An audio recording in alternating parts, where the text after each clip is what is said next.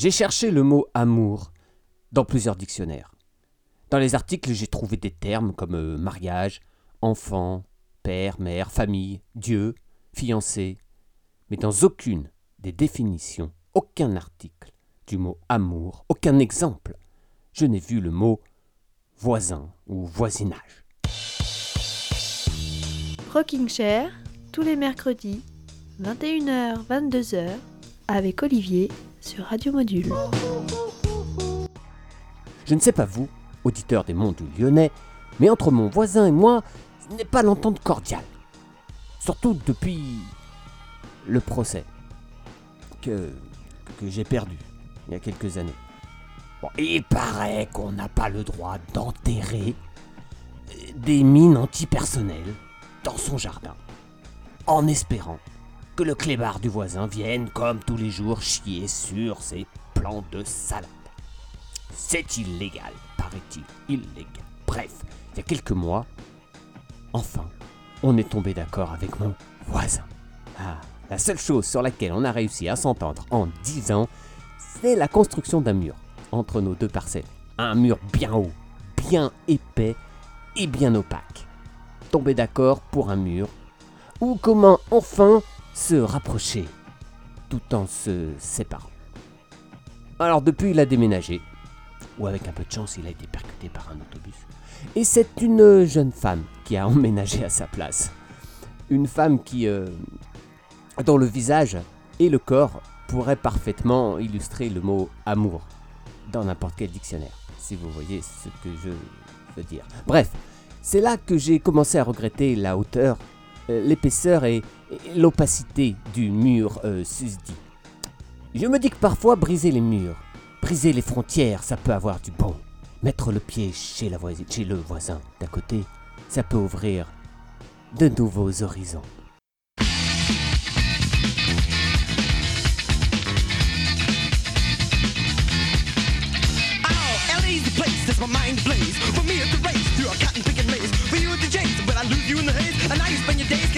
You check to go out.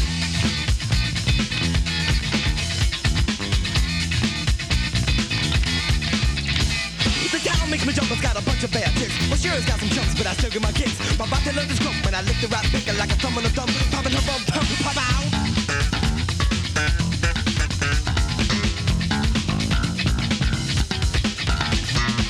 Never stops, I'm as wide as can shooting for the top and my best friend to flee.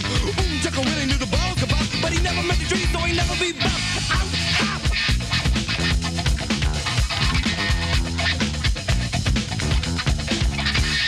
Antoine Swan from the pretty fish pond with a bad mother jumper, you could tell he was strong. He wore a cold blazer jacket and a hell of fire ass. And between his legs was a cocksucking laugh. 200 women up against the wall, and he swore to fear that he'd fuck them all. By the time he got to 99, he had to stop because that's when he thought that he heard a phone. Last night and the night before, I heard a phone outside. Then I came in going out.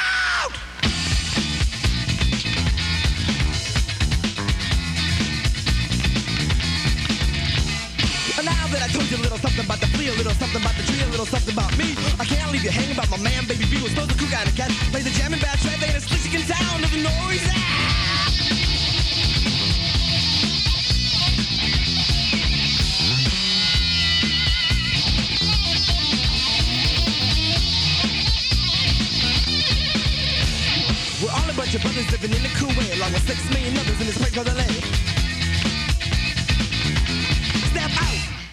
Bonjour à tous et bienvenue sur Radio Module. Bah oui, c'est Olivier, comme tous les mercredis, jusqu'à 22h. On est ensemble pour une heure de rock euh, sur euh, la radio des monts du Lyonnais. J'espère que vous allez bien et j'espère que vous irez encore mieux après cet épisode. Si vous êtes des fidèles auditeurs de radio de Rockin' Chair et de Radio Module, je sais que vous savez que j'ai décidé de consacrer tous les deuxièmes mercredis de chaque mois de cette fin d'année 2023 à célébrer les 50 ans du hip-hop, mais sous l'angle de son mélange avec le rock. Le mois dernier, on a parlé des rappeurs qui ont ajouté du rock à leur flow. Aujourd'hui, on va parler des rockers qui se prennent pour des rappeurs ou qui sont vraiment des rappeurs rockers. Bref, ce genre, c'est le rap rock ou on l'a aussi la fusion ou le hardcore ou même le rapcore selon l'étiquette qu'on a voulu lui coller. Bref, LE lieu qui a célébré le plus de mariages entre rap et rock, c'est Los Angeles et la Californie de manière générale. Et quel meilleur exemple que les Red Hot Chili Peppers. Avant de devenir plus mainstream, plus pop, les Red Hot Chili Peppers ont été un des pionniers du rap rock avec leur mélange de punk, de funk et donc de rap. On vient d'entendre la première version du titre Out in LA, dehors à Los Angeles, qui est tout simplement la toute première chanson écrite par les Red Hot alors qu'ils s'appelaient encore Tony Flo and the Miraculous Majestic Masters of Mayhem en 1988. Ah, Je reprends mon souffle.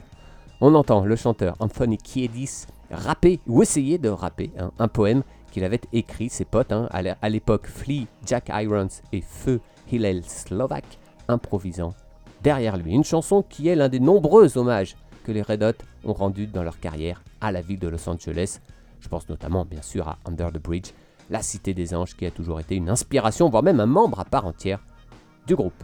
C'est donc sous le soleil de la Californie que sont nés des groupes comme Fishbone, Dog Eat Dog, Living Color, POD, Faith No More, Booyah Tribe ou encore Linkin Park.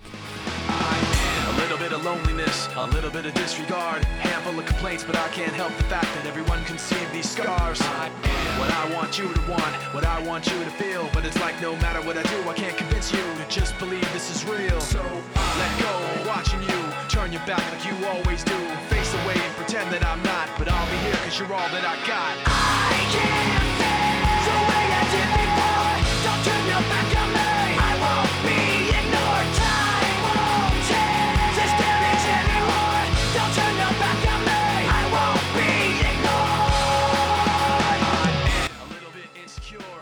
et bien d'autres groupes, bien d'autres artistes, dont ceux qu'on va écouter ce soir. On va commencer par deux groupes.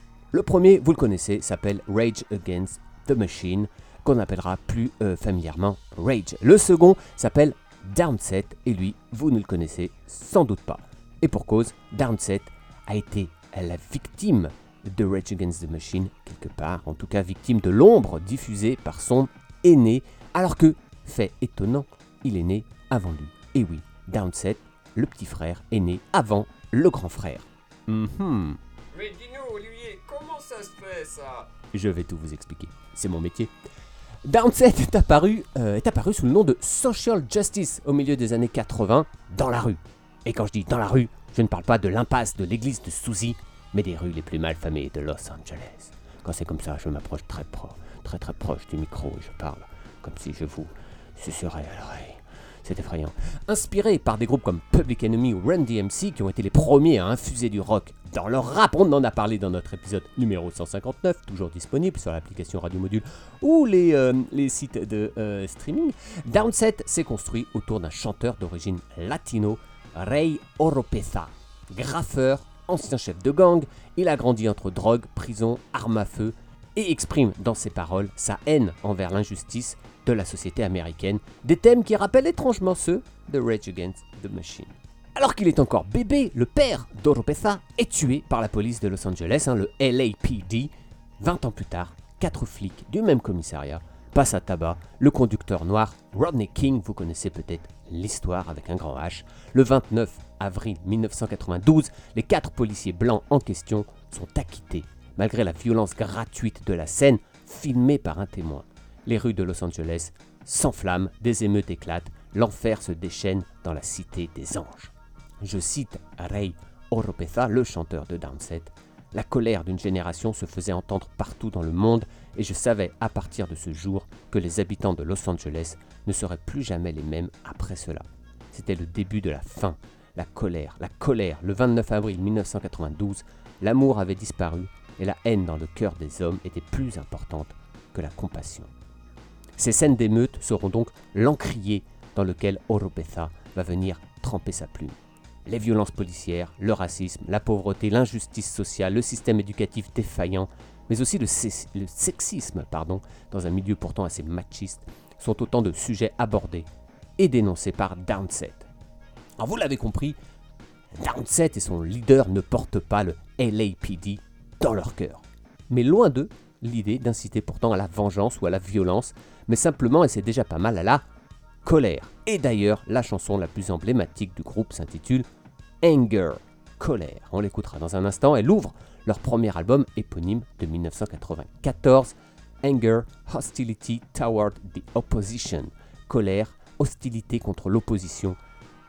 Cette phrase est répétée 16 fois en ouverture de la chanson et donc de l'album. Elle se termine par la répétition d'une autre phrase, April 29, Florence to Normandy. 29 avril, de Florence à Normandie. Le 29 avril, c'est la date du début des émeutes de Los Angeles. Florence et Normandie, les deux rues à l'intersection desquelles les émeutes ont pris feu. Downset est, comme Rage Against the Machine et d'autres artistes, un témoin de l'histoire qui s'écrit dans le sang et dans le feu aux États-Unis. Anger dénonce les violences policières dans ses paroles ou comment des policiers jettent de l'huile sur un brasier qu'ils sont censés pourtant éteindre. Et ce qui est triste à dire, c'est que 30 ans plus tard, la situation n'a guère évolué. Aux États-Unis, Oropesa évoque également le meurtre de son père par le LAPD et il dénonce aussi, et c'est là que le lien avec Rage Against the Machine va surgir, il dénonce aussi les poseurs, ceux qui se prennent pour des caïds et qui se font les porte-paroles de la misère de Los Angeles, alors qu'ils n'ont peut-être rien à voir avec ça. Dans le viseur de Downset, vous l'avez compris, il y a bien sûr Rage et son chanteur Zach De La Rocha. Dans sa chanson Settle for Nothing, présent sur le premier album euh, de Rage Against the Machine, Zach De La Rocha raconte l'histoire d'un homme qui vit dans la misère, dont la famille a explosé et qui, pour échapper à la souffrance et à sa vie ennuyeuse, rentre dans un gang. Mais quelle idée Le gang devient donc sa nouvelle famille. Enfin, il a un nine. Alors, on va faire un peu de vocabulaire euh, des, euh, des bas-fonds de Los Angeles. Attention, hein. il a enfin un 9, sous-entendu un 9 mm, un sign, c'est-à-dire un signe de ralliement des gangs, et un 7, à savoir un, clan à l'intérieur d'un gang. Et surtout, il a enfin un name, un nom, une identité. Il a l'impression dans ce gang d'être enfin quelqu'un. I got a nine, a sign, a set, and now I got a name. L'histoire racontée dans cette chanson de Rage Against the Machine pourrait être celle de Ray Oropesa, le chanteur de Downset. Or, elle est racontée à la première personne par Zach De La Rocha, qui a grandi, lui, dans des quartiers plus tranquilles de Chicago ou de Los Angeles, des quartiers, disons-le clairement, blancs. Zach, qui a les euh, mêmes origines qu'Oropesa, des origines chicano, comme on dit, s'est construit, lui, contre la société dans laquelle il vivait, à savoir les quartiers blancs, euh, d'où vivaient son père et sa mère, embrassant les causes d'extrême gauche, une sorte de, de Che Guevara hardcore, si vous voulez. Dans la première version des paroles de, Anger, Oropesa citait carrément Zach De La Rocha et son groupe. Il disait Qu'est-ce que Rage connaît de ce putain de South Central? Zach, qu'est-ce que tu connais aux gangs et à leurs signes Enfoiré d'escroc, tu n'as même jamais vu un 9 mm. Alors Downset va finalement changer le mot rage par imposteur et Zach par crétin, histoire de ne pas le montrer directement du doigt. C'est plutôt bienveillant de sa part, ou plutôt malin, devrais-je dire. Et oui, il n'avait pas trop intérêt à se mettre à dos les millions de fans de Rage Against the Machine en s'attaquant à l'un de- des porte-paroles de toute une génération. Car même s'ils passent pour des imposteurs à leurs yeux, il faut bien avouer que si Downset a pu signer à un moment donné chez une grande maison de disques, c'est parce que Rage avait aussi réussi à placer ce style rapcore en haut de l'affiche deux ans plus tôt avec leur premier album. Le fait est que Downset existait avant Rage Against the Machine, mais ce sont ces derniers qui ont pris toute la lumière, retournant la situation, récoltant les lauriers, laissant Oropesa et ses comparses grandir timidement dans leur ombre, profitant quand même, tout de même, un tout petit peu de quelques raies de lumière pour se faire connaître. Le bassiste de Downset, James Morris, a affirmé pourtant qu'il n'avait jamais ressenti de, de jalousie envers Rage Against the Machine. Et je le cite, nous sommes tous apparus en même temps, mais ils ont décollé, comme s'ils étaient passés de 0 à 100 km/h presque du jour au lendemain. Tout d'un coup, c'était nous et Rage, et puis boum, Rage avait en quelque sorte revendiqué le mariage du rap et du hardcore. On verra tout à l'heure que d'autres groupes ont aussi souffert de cette espèce de monopole détenu par Rage Against the Machine sur le rapcore. Bon, si vous voulez mon avis, bon, si vous voulez mon avis, Euh, non, on s'en fout un peu de ton avis, Olivier. je vous le donne quand même, je ne pense pas que l'on puisse vraiment qualifier les membres de Rage de poseurs. Zach De La Rocha et son guitariste Tom Morello, diplômé d'Harvard, ceci dit entre parenthèses, ont euh, autant dédié leur carrière à la musique qu'à la politique, sans jamais prendre de gants, sans jamais faire de compromis ni dévier de leurs convictions. Ils ont passé toute leur carrière à hurler contre les inégalités, les injustices sociales, le racisme ou les violences policières. Et moi je dis, peu importe d'où tu viens, on n'est jamais de trop pour dénoncer ce genre d'atrocité. Il existe plusieurs sortes de porte-parole. hein. Il y a ceux qui lisent des discours prémâchés par une écurie d'assistants sous-payés et dont le message leur est aussi étranger que la cause qu'ils sont censés défendre. Un message qui fait par conséquent l'effet d'un jet d'urine dans un Stradivarius. Il y a ceux qui utilisent la violence pour dénoncer la violence, œil pour œil, dent pour dent. Souvent ça mène à une impasse bien sanglante. Et puis il y a ceux qui, au lieu euh, d'avoir une Kalachnikov, mettent une guitare en bandoulière. Et ceux qui, en lieu de discours politiques, scandent, hurlent, rappent des poèmes qui transpirent la sincérité, les tripes et le dévouement à une cause sans jamais retourner leur veste. Alors il me semble qu'un soldat de plus dans le combat contre les inégalités, ça ne fait jamais de mal et qu'il ne faudrait pas cracher sur un messager de plus, quelles que soient ses origines. Il me semble que lorsque De La Rocha compare une partie de la police de Los Angeles à des membres du Ku Klux Klan dans leur hymne Killing in the Name, il tire dans la même direction que Ray Oropesa et Downset. Alors pourquoi leur marcher sur les pieds? Ce n'est que mon humble avis de fan de Rage Against the Machine et de Downset. Le premier album de Downset est paru donc en 1994. Sur la pochette, on voit un homme se tenant la nuque à deux mains, comme s'il était mis en joue, bâillonné par un drapeau américain sur la bouche et avec un bandeau sur les yeux portant l'inscription Mensonge, des larmes coulant sur ses joues. En fond, on aperçoit des flammes, référence sans doute aux émeutes de Los Angeles, embrasant la Constitution américaine, et un hélicoptère du LAPD braquant ce personnage et éclairant cette scène qui malheureusement pourrait très bien être un tableau du monde américain de 2023. Vous êtes sur Radio Module, dans Rocking Chair, et voici Downset avec Anger, puis Rage Against the Machine avec Settle for Nothing, comme ça il n'y aura pas de jaloux. anger, hostility towards the opposition. Anger, hostility towards the opposition. Anger, hostility towards the opposition. Anger, hostility towards the opposition. Anger, hostility towards the opposition. Anger, hostility towards the opposition. Anger, hostility towards the opposition. Anger, hostility towards the opposition. Anger, hostility towards the opposition. Anger, hostility towards the opposition. Anger, hostility towards the opposition. Anger, hostility towards the opposition. Anger, hostility towards the opposition. Anger, hostility towards the opposition. Anger, hostility towards the opposition. Anger, hostility towards the opposition. Anger! Anger!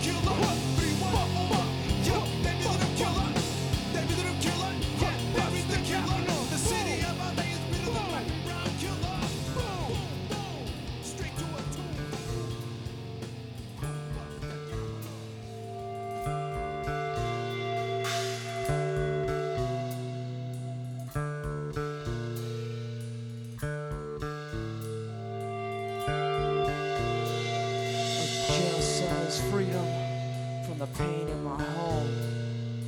Hatred passed on, passed on, passed on. A world of violent rage, but it's one that I can recognize. Having never seen the color of my father's eyes. Yes, I dwell in hell, but it's a hell that I can grip. I tried to grip my family, but I slipped escape from the pain in an existence mundane. I got a nine, a sign, a set, and now I got a name. Read my writing on the wall. No one's here to catch me when I fall.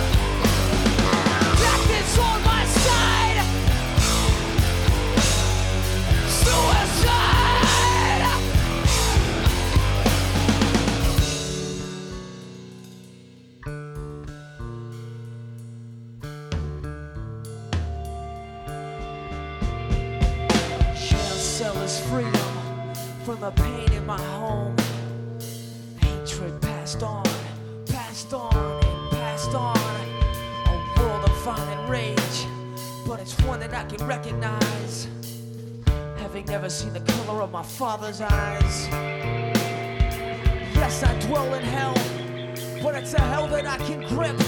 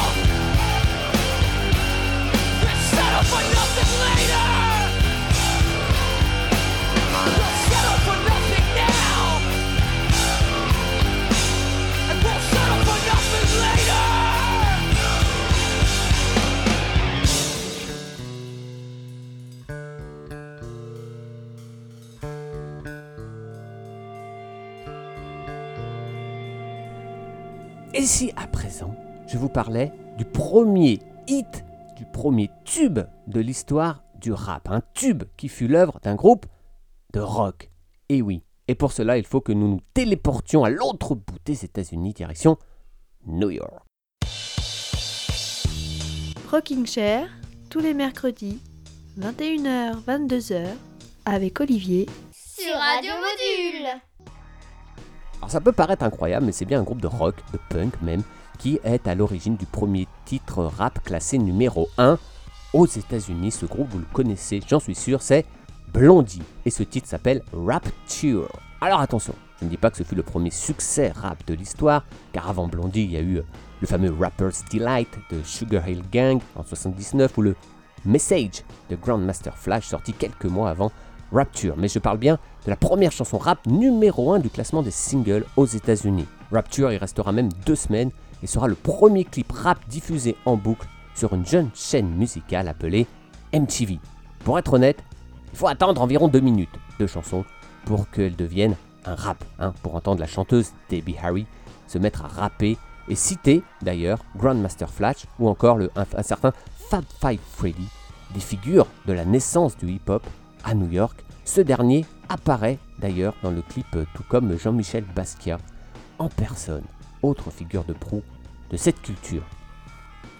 Alors Rapture est enregistré en août 1980 et apparaît sur l'album Auto American de Blondie.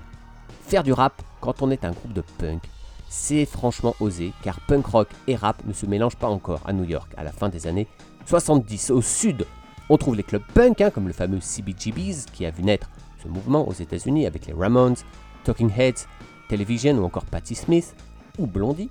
Et au nord, dans les quartiers noirs, le hip-hop qui est en train d'éclore. On en a parlé dans l'émission du mois dernier. Un homme va parvenir pourtant à réunir ces deux univers. Il s'appelle donc Fab Five Freddy. Ce dernier a plusieurs casquettes. hein. Il a notamment, euh, notamment l'un des pionniers du street art et un découvreur de talent de la culture hip-hop. Un soir qu'il traîne avec Debbie Harry et son guitariste Chris Stein, il décide d'emmener ses rockers à une soirée dans le Bronx.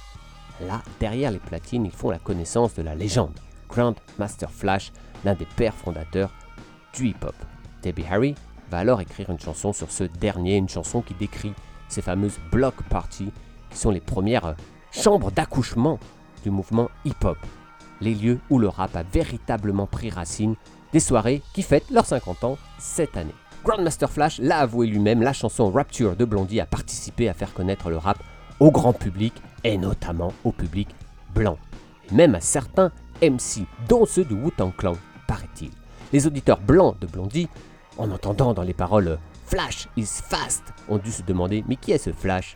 et sont allés jeter une oreille à l'œuvre naissante de Grandmaster Flash. Ce dernier, comme pour envoyer l'ascenseur à Debbie Harry, reprendra quelques temps plus tard en partie la chanson Rapture dans un titre qui s'appelait The Adventures of Grandmaster Flash and the Wheels of Steel.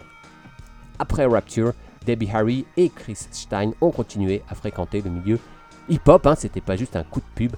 Ils ont notamment euh, accompagné Flash et Fat Five Freddy sur le, tournage pardon, de White Style en 83, un premier film documentaire à raconter les origines du rap, un film cultissime dans le milieu du hip-hop. Stein a même coproduit la bande originale. Debbie Harry a également participé à l'avant-première de la série de Get Down en 2016, une série qui retrace non pas les origines du punk, mais les origines du rap dans le Bronx. Vous m'aurez d'envie, j'en suis sûr, d'entendre ce fameux premier numéro 1 du rap, enregistré et interprété par un groupe de rock. Et bien voici Blondie avec Rapture et ensuite euh, d'autres sons rap rock venus de la côte est des États-Unis.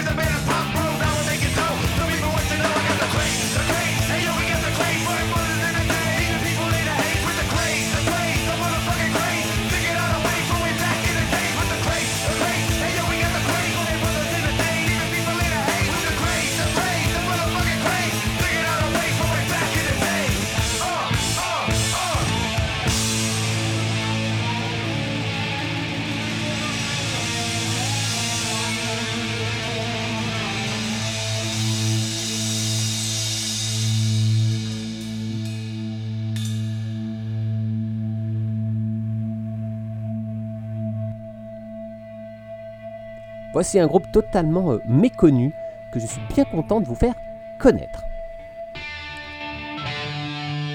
Shooties Groove, groupe rock né au royaume du rap, dans le Bronx. Shooties Groove, euh, c'est deux albums de rock rap nimbés de, touches jazzy, sortis dans la deuxième moitié des années 90, dont le génial Jamming in Vicious Environments, sorti en 94, dont on a entendu l'extrait The Craze à l'instant.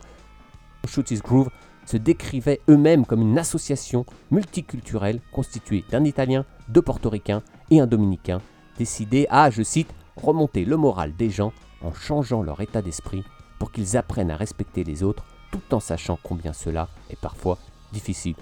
C'est beau.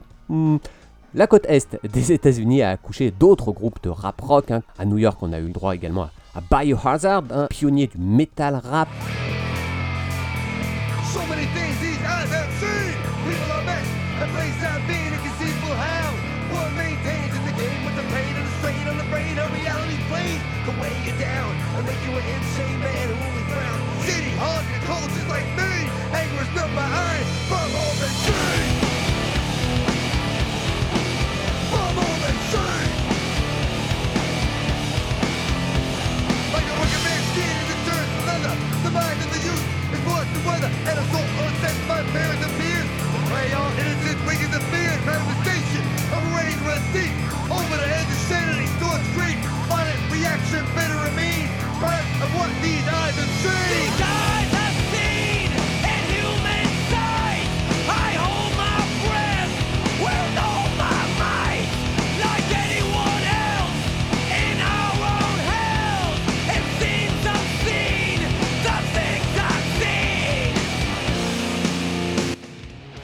À Détroit, il y avait Kid Rock, Limp Bizkit en Floride ou encore Bloodhound Gang en Pennsylvanie. Les États-Unis, on l'a compris, sont donc la terre promise pour ce style de rock ou ce style de rap selon les, points de vue. Mais saviez-vous que le premier groupe de rock à avoir rappé ne venait pas du pays de l'oncle Sam, mais de Londres? Et vous risquez de ne pas en revenir. Rocking Chair, Olivier, Radio Module.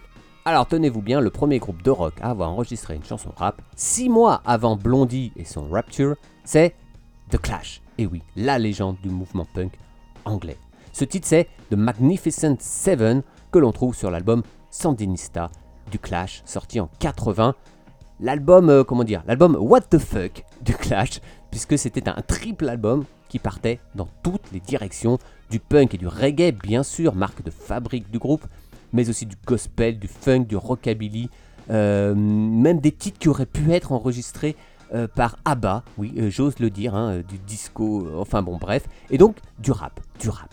Mais comment un groupe on ne peut plus londonien, hein, qui venait de sortir un album qui s'appelle carrément London Calling, a pu avoir l'idée d'enregistrer un titre rap?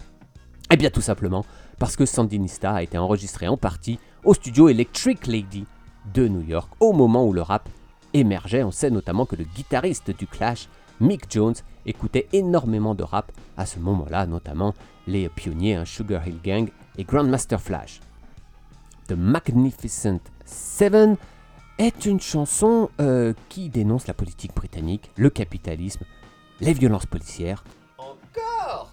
le matraquage des publicités et des médias. Déjà?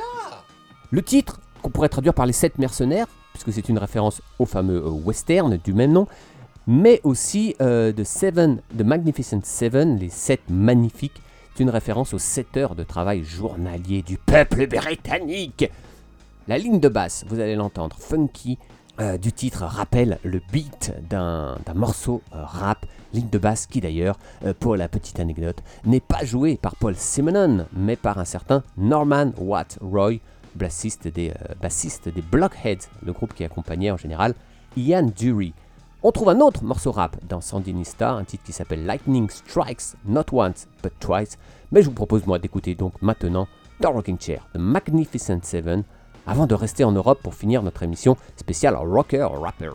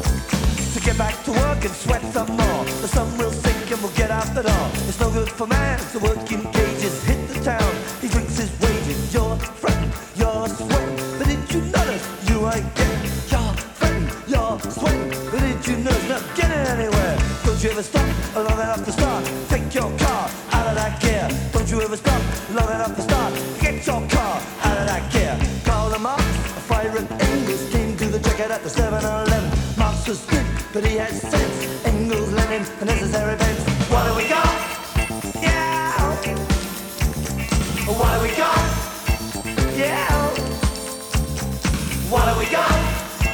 Magnificent. What do we got? Luther King and Mahatma Gandhi went to the park to check on the game, but they was murdered by the other team. Went on to win 15 0 You can be true, you can be false. You'll be given the same reward. Socrates and Milhouse and both went the same way through the kitchen. Plato the Greek or in thin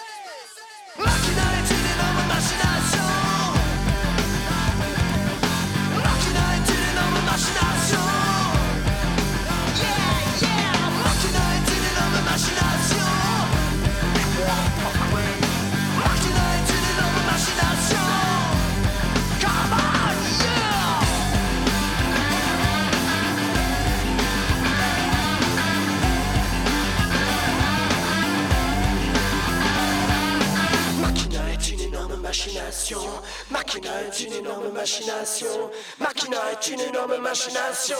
Machina est une énorme machination. Machina est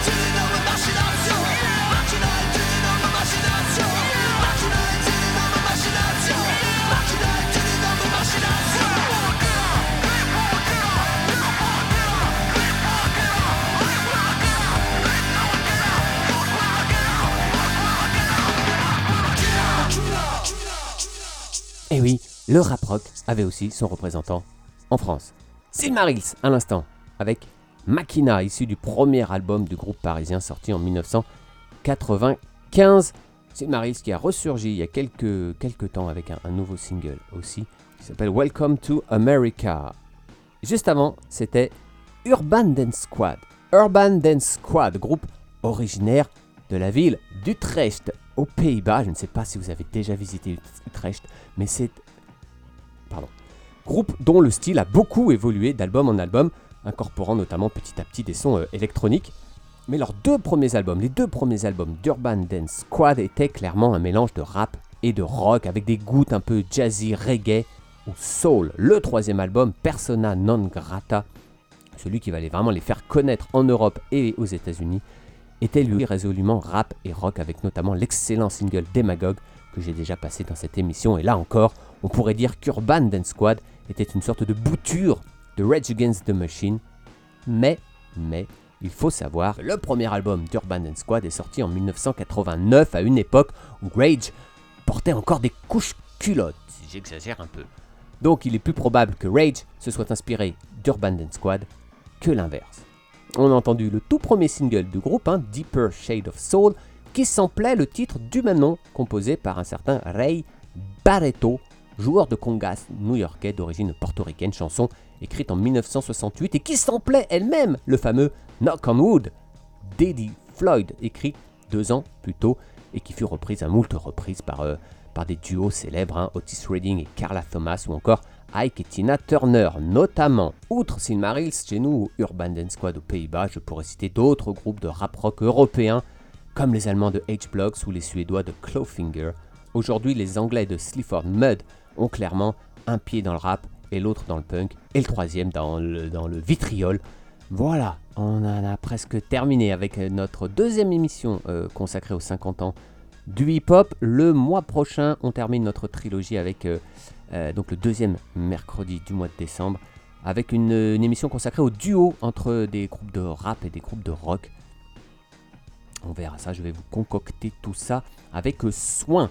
Pour nous quitter, on retourne aux États-Unis, mais ni sur la côte ouest, ni sur la côte est, mais au cœur du pays, euh, en plein trou du cul euh, des États-Unis en quelque sorte, dans le Nebraska, à Omaha, avec un groupe dont le nom est un nombre, 311, 311 en français. 311, c'est un groupe dont le style, le son est immédiatement identifiable. Il n'y a pas deux groupes qui sonnent comme eux. On ne peut pas dire ça de tout le monde. Aujourd'hui, la marque de fabrique de 311, c'est son mélange de rock, de rap, de funk et de cette diction euh, propre au reggae, une sorte de nonchalance énervée. Et c'est par cet oxymore musical que nous allons nous quitter, avec donc 311 et un titre qui date de 1995 et qui s'appelle Down. Je vais vous retrouver mercredi prochain ou quand vous voulez en podcast sur les sites de streaming. Et puis, euh, ah tiens, un petit événement que je vais vous signaler. C'est le 18 novembre. 18 novembre sur Radio Module, ce sont les journées portes ouvertes. Vous pouvez venir à Souzy, impasse de l'église, dans les studios de Rocking Chair pour faire connaissance avec les studios, avec les animateurs et animatrices de la station. Je serai là, moi, en chair et en os, le samedi 18 novembre, le matin. Donc venez, vous viendrez si vous voulez euh, euh, discuter, si vous voulez nous apporter des petites anecdotes autour du rock, autour de votre amour de cette musique. Si vous voulez me proposer des titres, eh ben, je serai là avec le plus grand plaisir. Voilà, le 18 novembre, prenez date, notez dans votre calendrier tout de suite, maintenant. Passez une très belle semaine sur Radio Module. Je vous embrasse. Salut, salut.